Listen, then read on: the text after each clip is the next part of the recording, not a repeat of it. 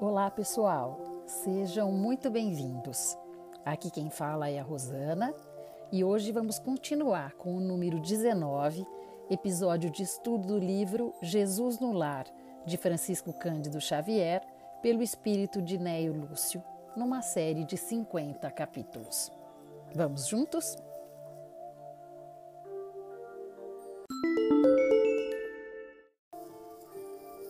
Capítulo 19 A Receita da Felicidade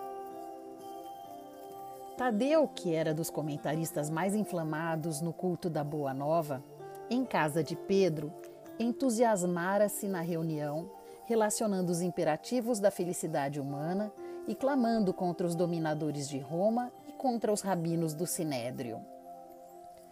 Tocado de indisfarçável revolta, dissertou largamente sobre a discórdia e o sofrimento reinantes no povo, situando-lhes a causa nas deficiências políticas da época e, depois que expendeu várias considerações preciosas em torno do assunto, Jesus perguntou-lhe: Tadeu, como interpreta você a felicidade? Senhor, a felicidade é a paz de todos. O Cristo estampou significativa expressão fisionômica e ponderou: Sim, Tadeu, isto não desconheço. Entretanto, estimaria saber como se sentiria você realmente feliz. O discípulo, com algum acanhamento, enunciou: Mestre, suponho que atingiria a suprema tranquilidade se pudesse alcançar a compreensão dos outros Desejo para esse fim que o próximo não me despreze as intenções nobres e puras. Sei que erro muitas vezes porque sou humano. Entretanto, ficaria contente se aqueles que convivem comigo me reconhecessem o sincero propósito de acertar. Respiraria abençoado júbilo se pudesse confiar em meus semelhantes, deles recebendo a justa consideração de que me sinta credor em face da elevação de meu ideal. Suspiro pelo respeito de todos para que eu possa trabalhar sem impedimentos. Regozijar-me-ia se a maledicência me esquecesse. Vivo na expectativa da cordialidade alheia e julgo que o mundo seria um paraíso se as pessoas da estrada comum se tratassem de acordo com o meu anseio honesto de ser acatado pelos demais. A indiferença e a calúnia doem-me no coração. Creio que o sarcasmo e a suspeita foram organizados pelos espíritos das trevas, para tormento das criaturas. A impiedade é um fel quando dirigida contra mim. A maldade é um fantasma de dor quando se põe ao meu encontro. Em razão de tudo isso, Sentir-me-ia venturoso se os meus parentes, afeiçoados e conterrâneos me buscassem, não pelo que aparento ser nas imperfeições do corpo, mas pelo conteúdo de boa vontade que presumo conservar em minha alma. Acima de tudo, Senhor, estaria sumamente satisfeito se quantos peregrinam comigo me concedessem direito de experimentar livremente o meu gênero de felicidade pessoal desde que me sinta aprovado pelo código do bem, no campo de minha consciência, sem ironias e críticas descabidas.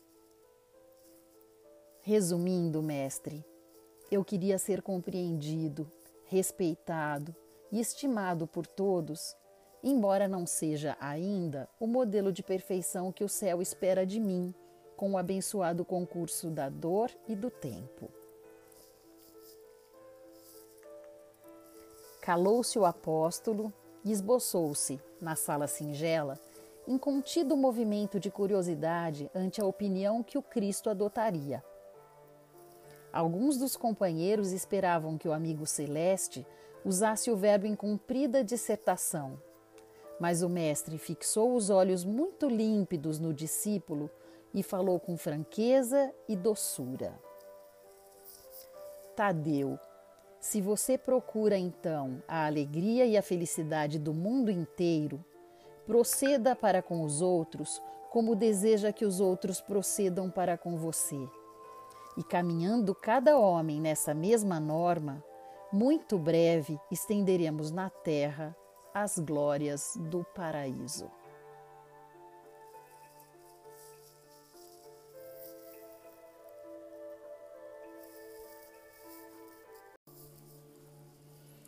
Esse capítulo 19 traz para a gente um ensinamento muito bonito. Quando Jesus diz para nós que se a gente fizer pelo próximo o que gostaríamos que fizessem por nós, a gente vai desta forma trazer essa felicidade, as glórias do paraíso para todos na terra. Então, de uma forma muito singela, Jesus nos mostrou a importância de tratar o nosso irmão, o nosso amor, o nosso desamor, o nosso afeto, o nosso desafeto, com a mesma consideração e carinho e intenção que queremos receber dos outros. Então, façamos isso. Façamos pelo próximo o que queremos que façam por nós. E dessa forma, estenderemos todas as glórias do paraíso aqui na terra. Que essas palavras tenham entrado em seu coração, tenham te feito refletir e transformar para melhor, porque assim como Tadeu buscava sempre ser melhor, essa é a nossa busca sempre, não é? Que Deus esteja conosco iluminando nossos pensamentos e nossas atitudes. Um abraço a todos.